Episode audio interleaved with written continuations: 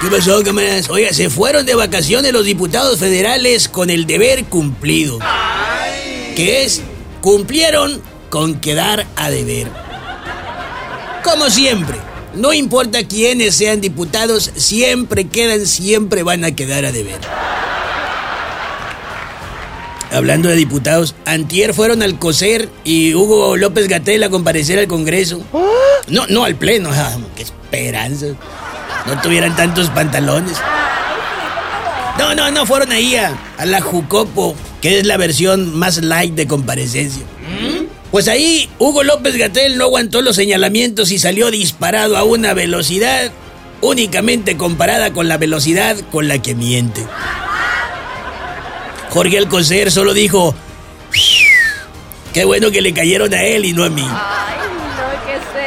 Mientras que sus granaderos y guaruras legislativos de Morena y sus chalanes exclamaron, es una falta de respeto que le faltan el respeto al doctor. Pregunta final.